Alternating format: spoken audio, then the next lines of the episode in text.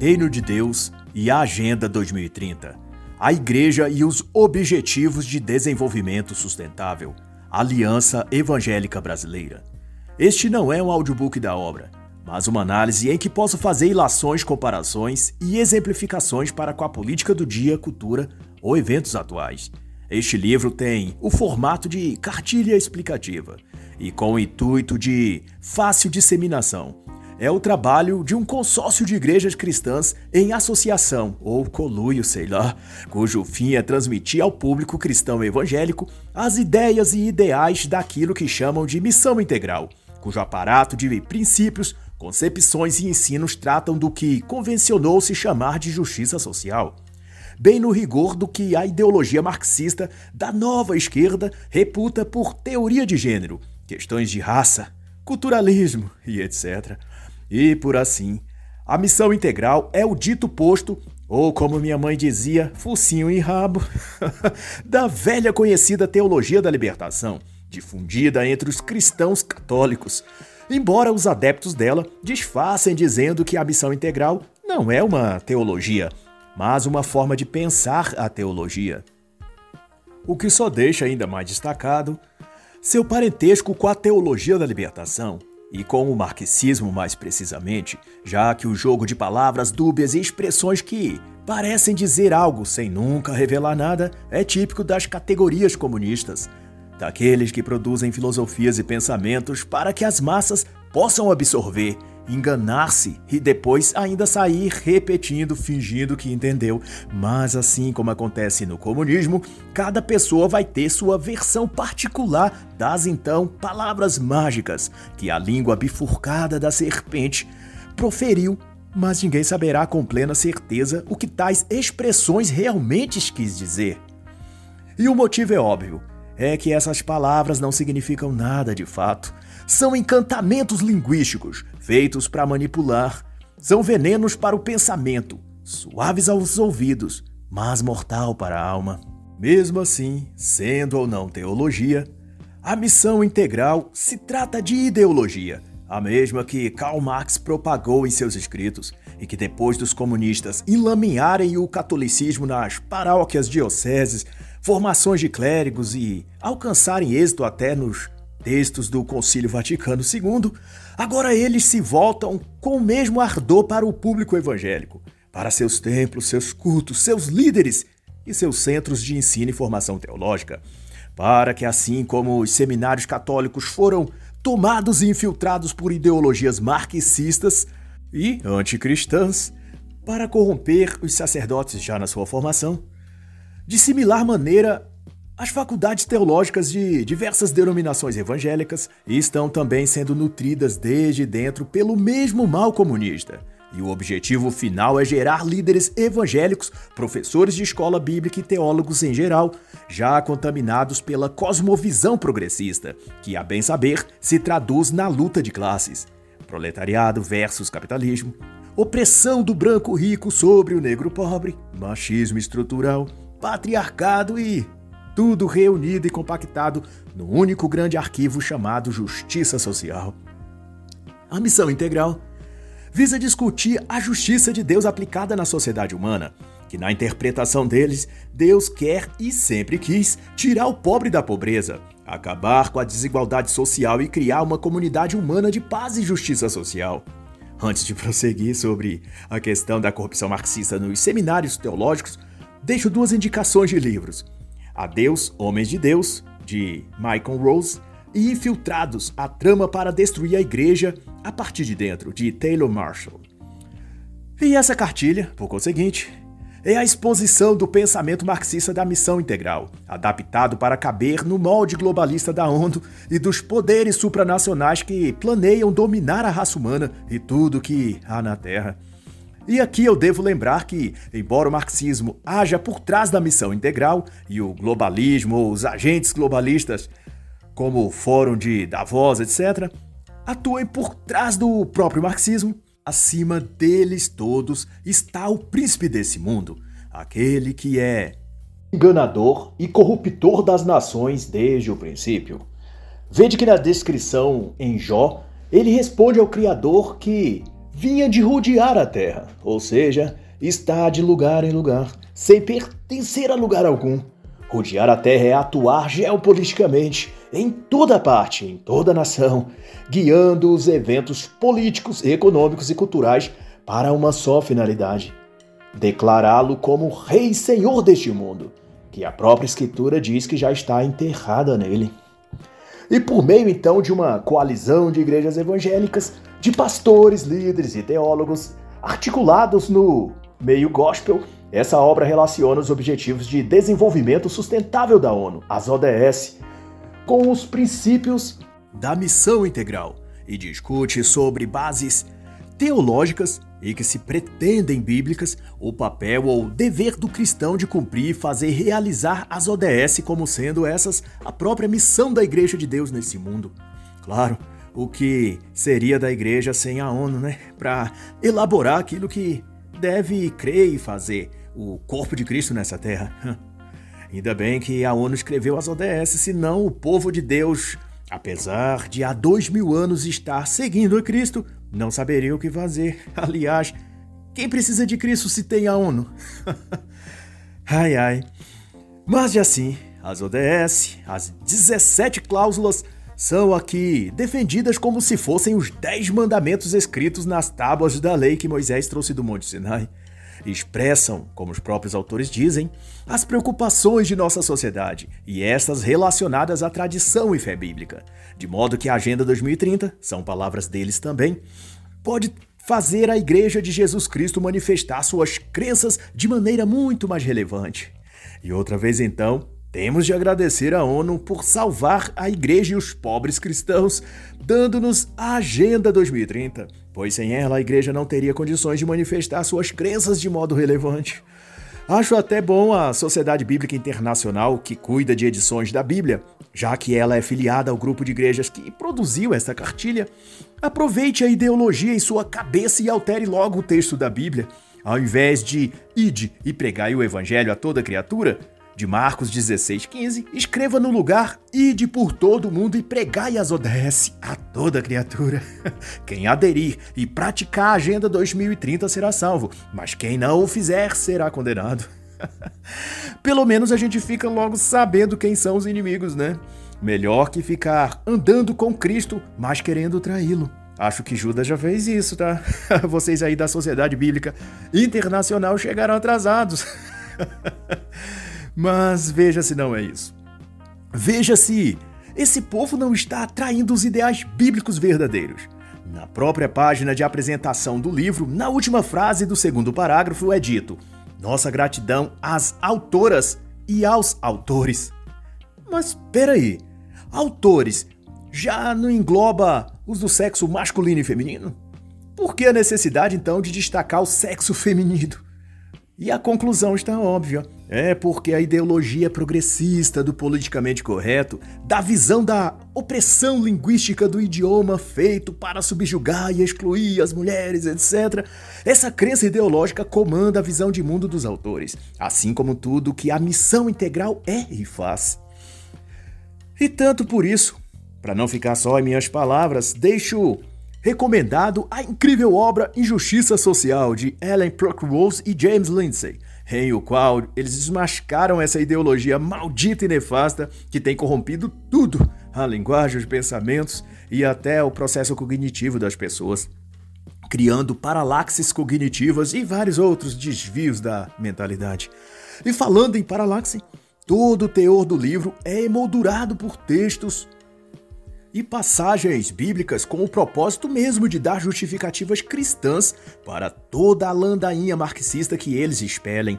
E essa tática é muito comum na teologia da libertação e na missão integral. Versículos isolados da Bíblia são usados fora de seu contexto para decorar as teses de justiça social, de defesa das minorias e até agenda LGBT e outras, pretendendo convencer os cristãos de que todas as ideias deles vêm de Jesus e não de Karl Marx. Mas devo avisar que chegaram tarde. O excomungado Leonardo Boff já fez isso desde 1972 com a obra Jesus Cristo Libertador, que inclusive demarca o início da esquerda católica como movimento e braço político da ideologia comunista dentro do comunismo no Brasil. Na obra de Boff, Jesus aparece como um guru místico revolucionário, um híbrido de Che Guevara, Gandhi, Martin Luther King e Karl Marx. Talvez uma projeção de si mesmo, do modo como o teólogo esquerdista enxerga a ele mesmo, ou como gostaria de ser visto pelos outros. Mas seja como for, o Jesus ideológico da teologia da libertação é o mesmo que o da missão integral e que a Aliança Evangélica Brasileira aqui nos apresenta. E que, para ficar claro, o Jesus libertador não atua na alma ou na condição espiritual do sujeito, mas na condição material de sua vida. Esse Jesus é o ativista social que prega o paraíso na terra, aquele mesmo que o comunismo sempre prometeu, que, para simplificar, reúne todas as pautas que já ouvimos na boca de Lenin, de Stalin, Pol Pot, Fidel Castro e todos os líderes socialistas que o mundo já teve ou ainda tem, inclusive o senhor Luiz Inácio da Silva e seus comparsas do Foro de São Paulo. E não é por menos que os pastores evangélicos da Missão Integral declararam voto e fizeram campanha para o candidato petista que veio a ser eleito em 2022, um comunista apoiador de ditaduras esquerdistas na América Latina. E está óbvio que os autores aqui concordam e apoiam isso, e fazem da ideia por trás da Agenda 2030 um caminho ou porta aberta para a fomentação de um socialismo adaptado para o século XXI. O que de modo nenhum significa que qualquer nova versão do marxismo seja mesmo diferente da anterior. Toda vez que as falácias marxistas são desmascaradas, elas são reembaladas em novos rótulos e estética diferente, mas com os mesmos velhos conteúdos. O professor e sociólogo marxista sueco Guram Derbo ensaia isso em forma elogiosa e reverente, é claro, como todo bom iludido marxista. Na sua obra, Do Marxismo ao Pós-Marxismo, ele vai dizer que o marxismo, como fenômeno social histórico, está sempre em oposição à modernidade, embora pareça apoiá-la e até defendê-la. E isso, Derbo explica que é devido à natureza dialética e necessariamente contraditória do próprio marxismo enquanto força social. E essa dubiedade e aparente contradição se refere à sua intenção de apreender a modernidade para depois derrubá-la e criar outra, muito mais ao gosto marxista. No capítulo em que ele fala da teoria social do século XXI, que também chama de depois da dialética, ele enfatiza a atração intelectual que o socialismo provoca desde o século XX destacando ele mesmo países como México, Inglaterra, África do Sul, China, França, Alemanha hum, e adivinhe, o Brasil. no âmbito geopolítico, segundo ele, o cabedal teórico do comunismo se exalta a se tornar praticamente um cânone sagrado para esses países que, dependendo do cenário local, pode ganhar tons social-democrata, aparentemente mais liberal, ou do próprio socialismo clássico. Mas todas são variantes de uma mesma coisa. Mas estruturalmente preservam as mesmas bases. Isso é, a mesma ideologia. E é por isso que, ao citar inúmeros trechos bíblicos como Gênesis 2,15 ou Gênesis 1,27, que falam sobre encher e subjugar a terra, ou cuidar e cultivar o jardim do Éden, o que os autores estão aqui a fazer é remodelar o discurso marxista para a linguagem evangélica ou cristã. Adão e Eva não eram marxistas aplicando a justiça social no reino do jardim do Éden. Deus não disse para eles subjugar a terra para então concluir a reforma agrária. Todas essas adaptações linguísticas inferem no objetivo de levar o comunismo para dentro da teologia cristã evangélica. Porém, numa clara inversão do próprio sentido bíblico do que Jesus afirmou quando disse que o reino dele não é aqui deste mundo. E na visão da missão integral, Deus veio através dos seres humanos estabelecer o seu reino neste mundo, promovendo a paz, a igualdade e a justiça social. Jesus não teria vindo resgatar a ovelha perdida, convertendo o pecador a Deus, mas sim trazer cesta básica ao faminto, água encanada ao nordestino, suspensão da pena aos encarcerados e auxílio financeiro mensal aos pobres.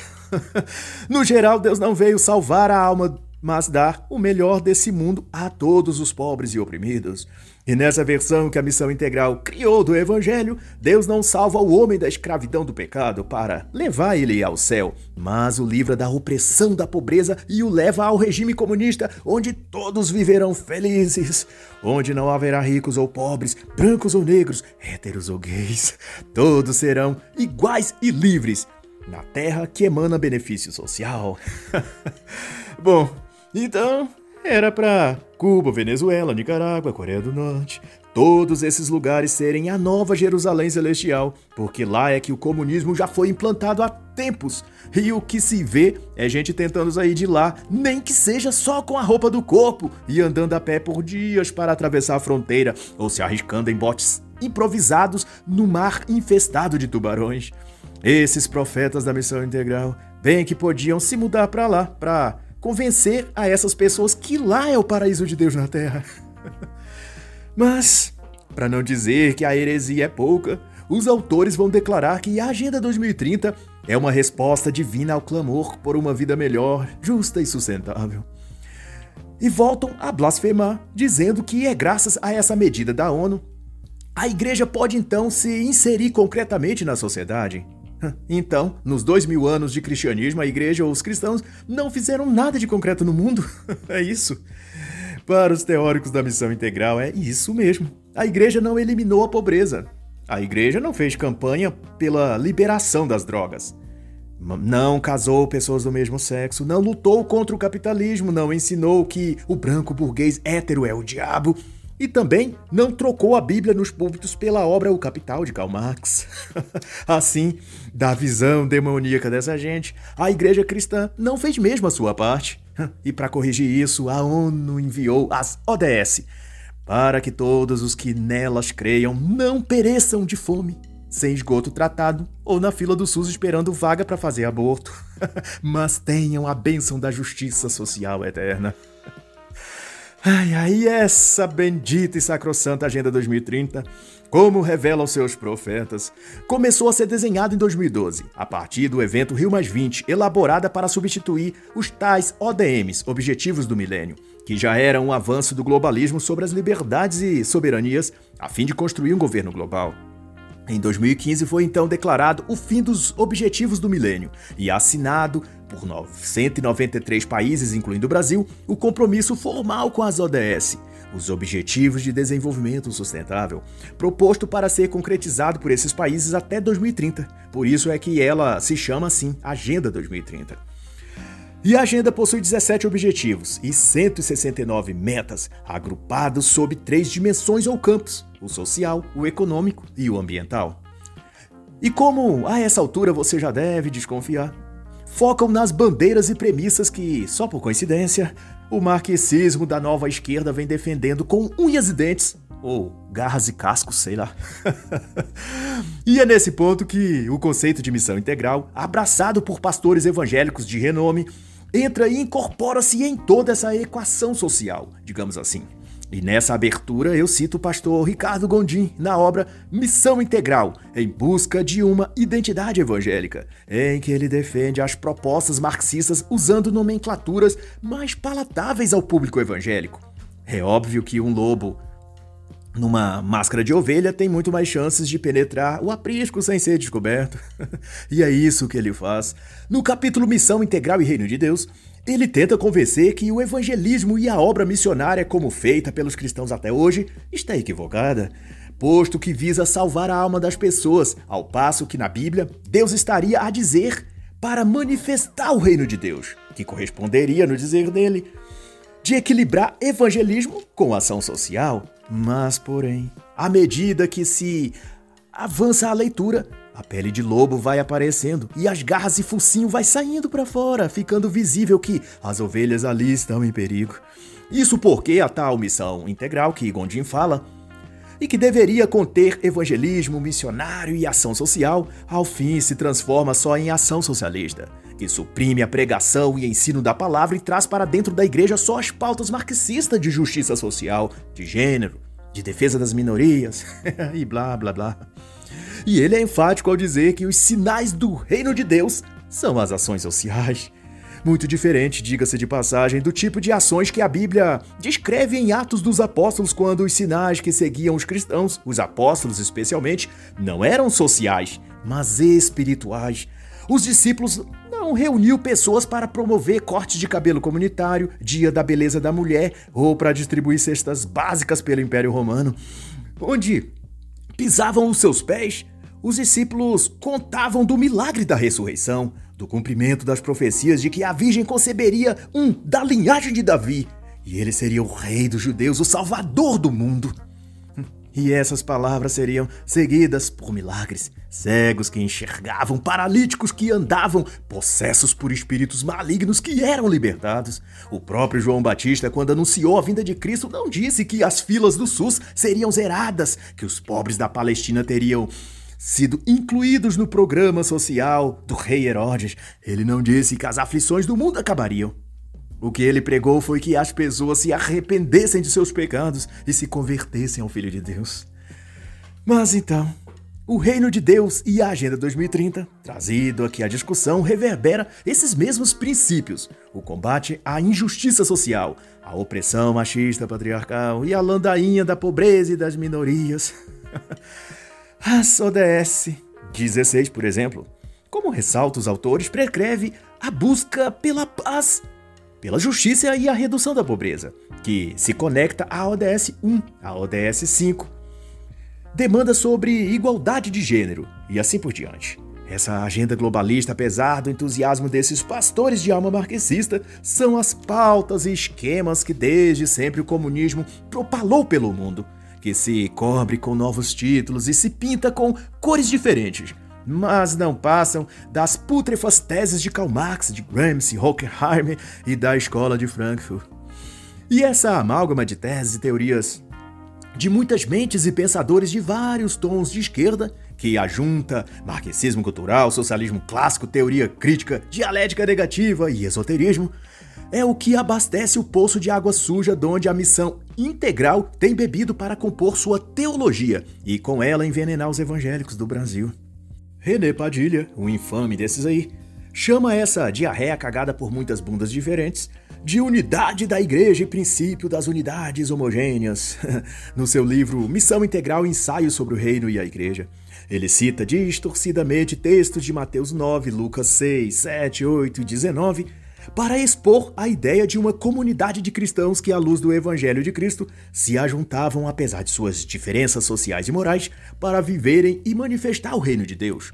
Para ele, Simão Zelote, mulheres ricas e mulheres de reputação duvidosa se uniram com republicanos e os discípulos para expressarem e viverem a fé sob a mesma visão de reino de Deus. Ele ainda recorre a Jeremias no Antigo Testamento para presumir que essa unidade cristã tinha sido profetizada quando o profeta dissera que os gentios seriam incorporados ao povo de Deus. E Padilha distorce ainda mais as escrituras quando afirma que o dito por Jesus de que muitos viriam do Oriente e do Ocidente sentar-se à mesa com Abraão, Isaac e Jacó no reino dos céus, como exposto em Mateus 8:11, diz respeito a essa mescla de ideias, experiências, costumes e histórias pessoais que, sob o simbolismo do reino de Deus, viriam a viver e expressar a real missão da igreja.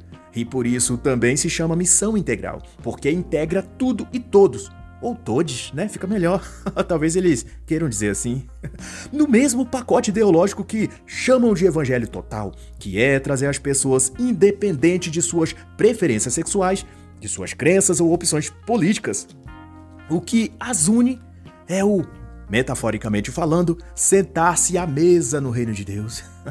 Todavia, essa verborragia poética, típica de quem está embrulhando carne estragada em papel perfumado, esconde a verdade mais forte de todo o Evangelho, de que todas as nações, povos e línguas viriam sim, a convite de Cristo, participar do reino de Deus. Mas com um pequeno detalhe: o reino de Deus não é aqui deste mundo, como o próprio Jesus disse diante da versão romana de Alexandre de Moraes, lá do STF brasileiro. E para entrar nesse reino, fazer parte dele, não basta vir e só receber seu Auxílio Brasil ou Bolsa Família ou o que seja.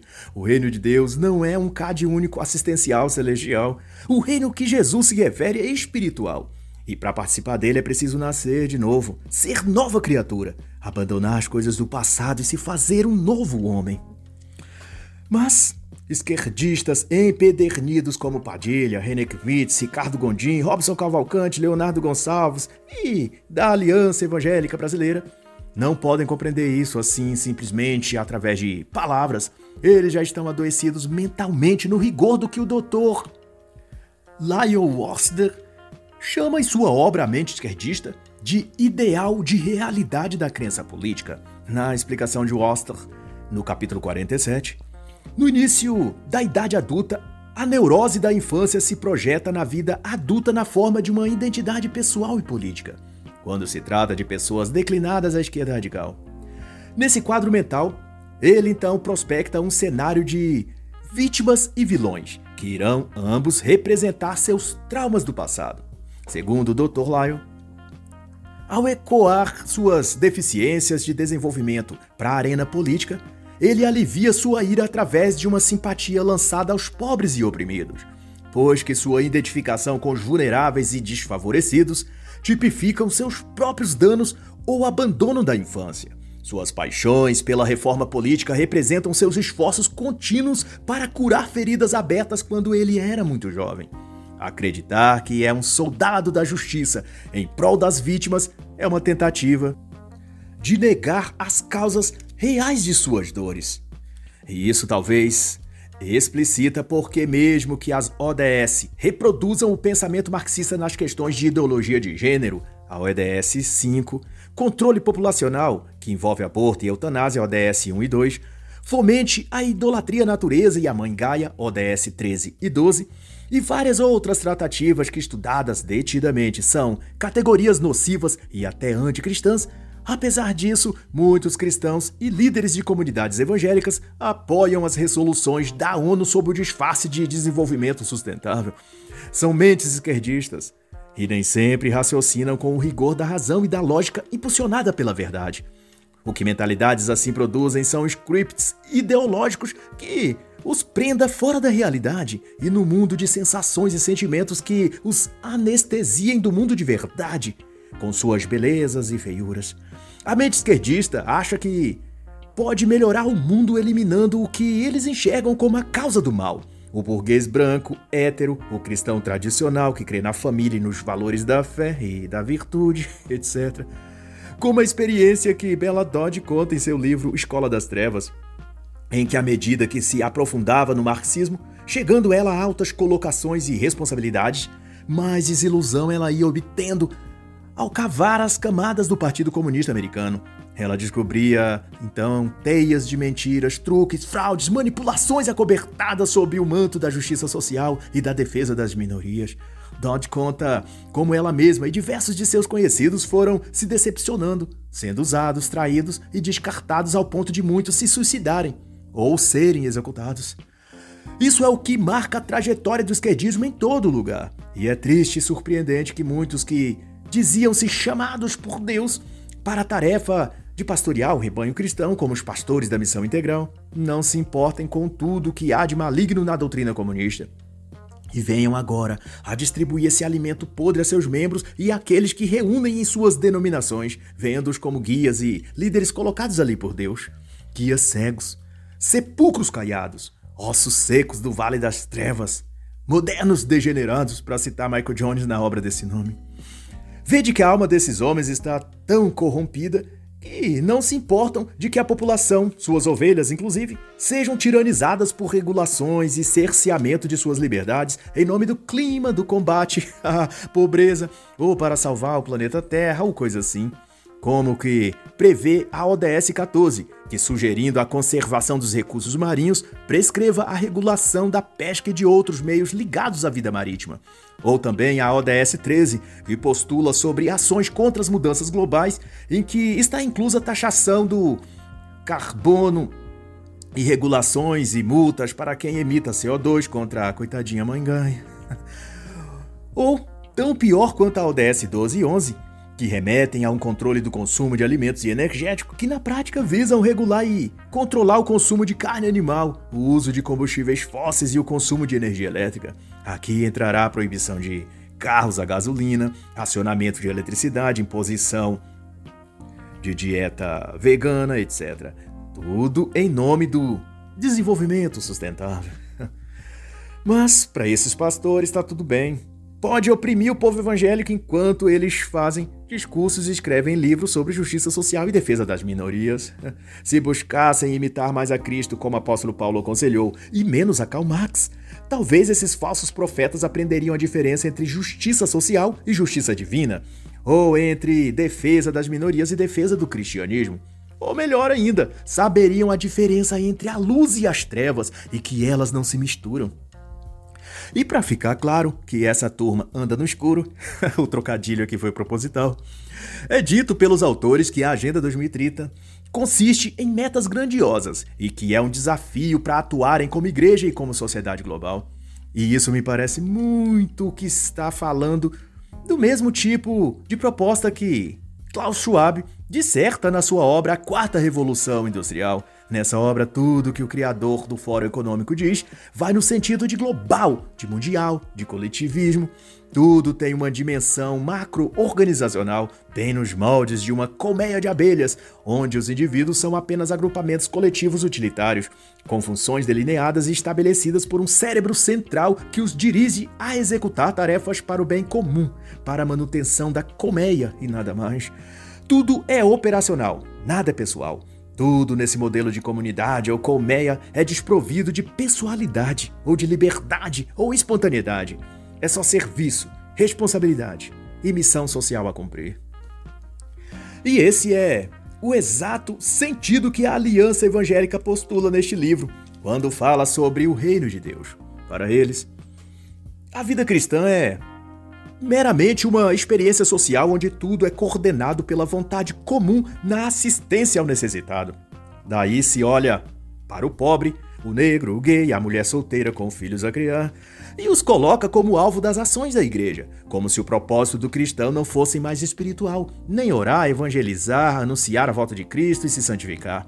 Tudo isso foi substituído pela agenda progressista de justiça social e de inclusão das minorias, para eles, o reino de Deus é um espaço na sociedade onde se vive em igualdade e fraternidade, bem aos moldes das utopias e fracassadas comunas socialistas, que consistiu desde 1871 na França, como a Comuna de Paris, intuindo criar uma espécie de comunidade autossustentável onde o bem comum e a solidariedade prevalecesse. Essa inocente presunção chega a ser maligna de tão estúpida pois baseia-se na teoria já comprovada, equivocada, de Rousseau, de que o ser humano é bom em sua natureza e é a sociedade que o corrompe.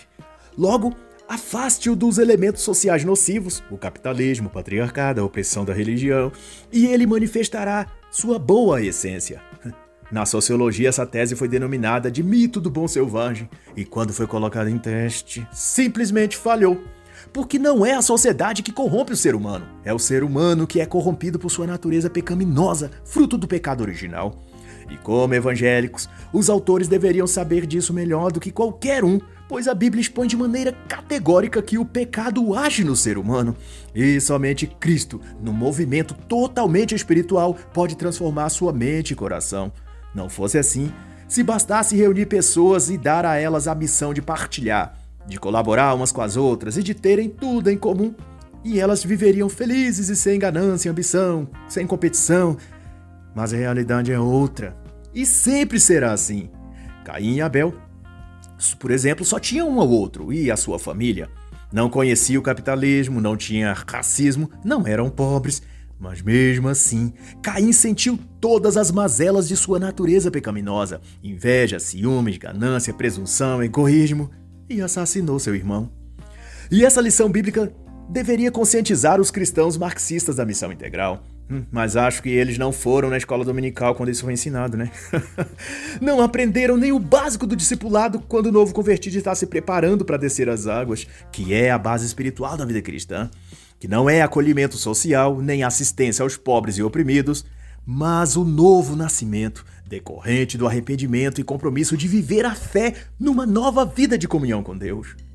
Caridade e ação social não estão excluídos da vida cristã, mas devem resultar e ser motivado pelos motivos certos e não como pretexto para criar comunidades socialistas ou marxistas.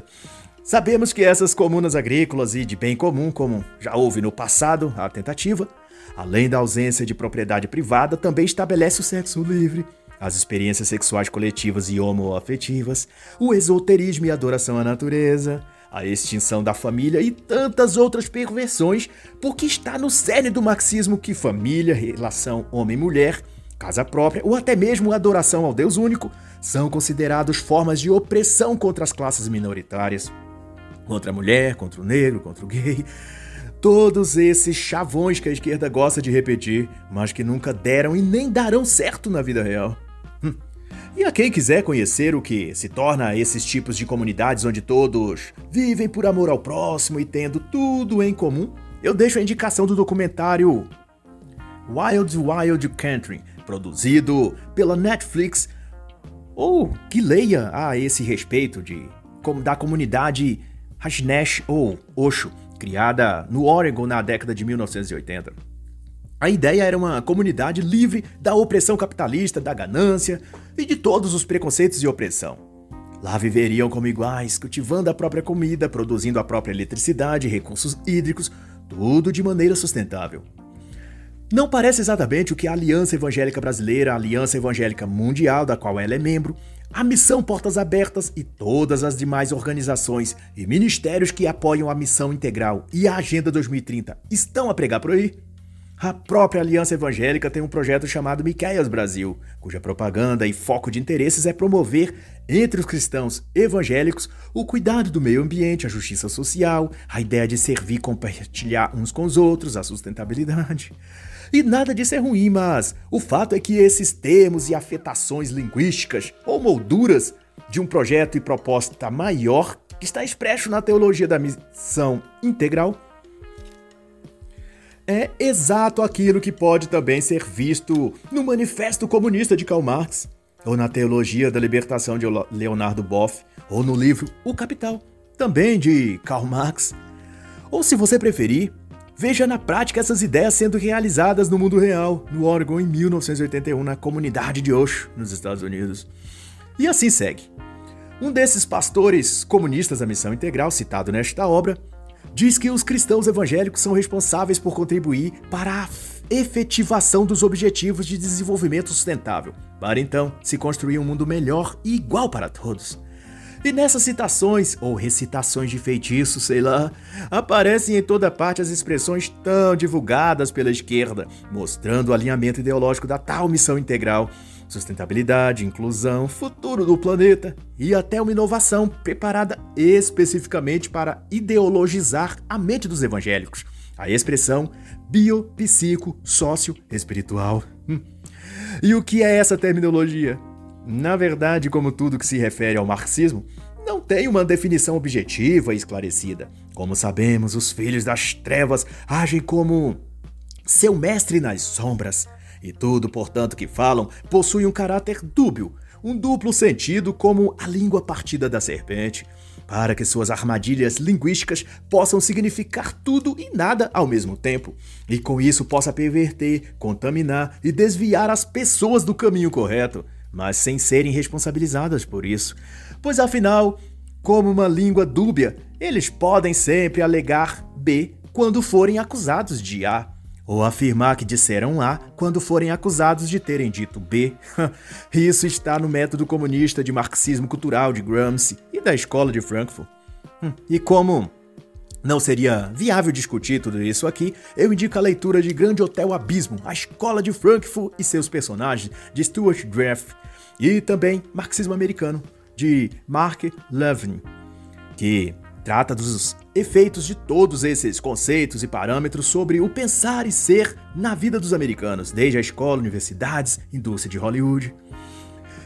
E para você que não está convencido, biopsico sócio espiritual está em todo o Velho Testamento, segundo os autores. É um conceito abstrato de saúde total, de bem-estar completo em todo o ser, corpo, alma, espírito.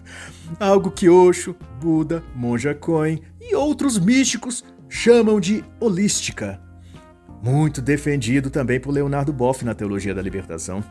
Como se vê, as fontes de onde a missão integral bebe são as mesmas que alimentou o misticismo oriental e conformatou-se no modelo de Helena Blavatsky na escola de teosofia. E está em destaque nos escritos da Teologia de Libertação e da Missão Integral, sua irmã gêmea, que as bases espirituais de toda essa conversa fiada de humanitarismo, viver em igualdade social e comunidade de amor ao próximo, são panteísmo, devoção à natureza e adoração à Mãe Gaia.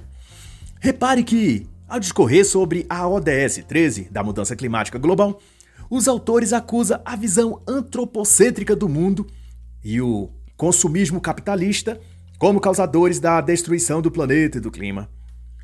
E que outra vez está em plena sintonia aos discursos e falácias que os ativistas do clima reverberam de que os seres humanos são o câncer, o vírus que infecta e destrói a natureza. e assim é preciso punir os humanos para defender e proteger, tadinha, a mãe Gaia, a Mãe Terra. e toda essa bestice vai ganhando forma de culto e celebração à natureza e aos animais, onde já se vê contornos religiosos disso sob várias siglas: ecofeminismo, ecomarxismo. E não se impressione se você escutar daqui para frente ecocristianismo, pois a eco-estupidez deles não tem limite, fique sabendo. e tanto não tem limite que os autores fazem, a partir de dado momento, um joguinho psicológico que a programação neurolinguística explica, que pode criar induções de compromisso emocional ou de lavagem cerebral mesmo, para simplificar. Trata-se de levar o leitor a responder umas questões bobas em cada ODS, mas sem saber o efeito subliminar é de introjetar na sua mente que aquela ideia ou mensagem da ODS é plenamente verdadeira. Ou seja, a pessoa é capturada não pela cognição, pelo entendimento, mas por um sentimento ou sensação emotiva de ter participado de perguntas e respostas que evocam nela, na pessoa, um senso de compromisso com aquilo que ela está concordando ao escrever nesse joguinho. Por exemplo, é citado que 14,8 milhões de pessoas vivem em extrema pobreza no Brasil. Em seguida, mostra-se em destaque que a ODS 1 é a erradicação da pobreza. E de então, pede-se que a pessoa escreva três situações que a pobreza provoca a uma família ou a um indivíduo. E ao escrever, essa pessoa será levada a pensar e rememorar essas situações que se vê na África, no Nordeste ou nos filmes mesmo. Aquele sentimento que ela terá será arquivado em sua psique ao lado da frase da ODS 1, erradicação da pobreza, e se tornará um gatilho mental toda vez que ela pensar na pobreza ou na fome, levando-a a, automaticamente a apoiar a agenda da erradicação da pobreza. Não importa o que façam ou não, basta usar a frase gatilho e essa pessoa aprovará quaisquer medidas e ações que se fizer em nome do combate à pobreza, em nome da erradicação da pobreza, mesmo que seja até eliminar os próprios pobres ou evitar que eles nasçam através do aborto. E isso é feito com todas as ODS, a fim de solidificar e envolver os indivíduos e suas igrejas. Trata-se de formar ativistas sociais e, com isso, implodir de dentro para fora o cristianismo espiritual, o qual a população evangélica busca ou acredita que deve buscar viver trocando por um cristianismo social, vazio de comunhão com Cristo, mas repleto do lixo que Karl Marx deixou para os comunistas. No resumo de tudo, a missão integral é isso. Uma maneira de transformar os evangélicos em bodecos de fantoche marxistas integralmente controlados pela ONU, pelo globalismo, pelo pós-marxismo ou pelo anticristo mesmo. o nome que dão a isso pouco importa. Na missão integral e nessa cartilha chamam de agentes de transformação social, igreja missional, etc. Hum, eu acho que endemoniado gadareno, legião, besta do apocalipse ou espírito imundo combina mais com essa turma aí. ai ai. E assim está escrito: Sede, pois, fortalecidos no Senhor e na força do seu poder. Revestivos de toda a armadura de Deus para poderdes ficar firmes contra as ciladas do diabo porque a nossa luta não é contra a carne nem o sangue, mas contra os principados e potestades, contra os dominadores deste mundo tenebroso, contra as forças espirituais do mal nas regiões celestes. Portanto, tomai toda a armadura de Deus, para que possais resistir no dia mau. Efésios 6, de 10 a 13. E assim, encerra a análise da obra Reino de Deus e a Agenda 2030, a Igreja e os Objetivos de Desenvolvimento Sustentável da Aliança Evangélica Brasileira.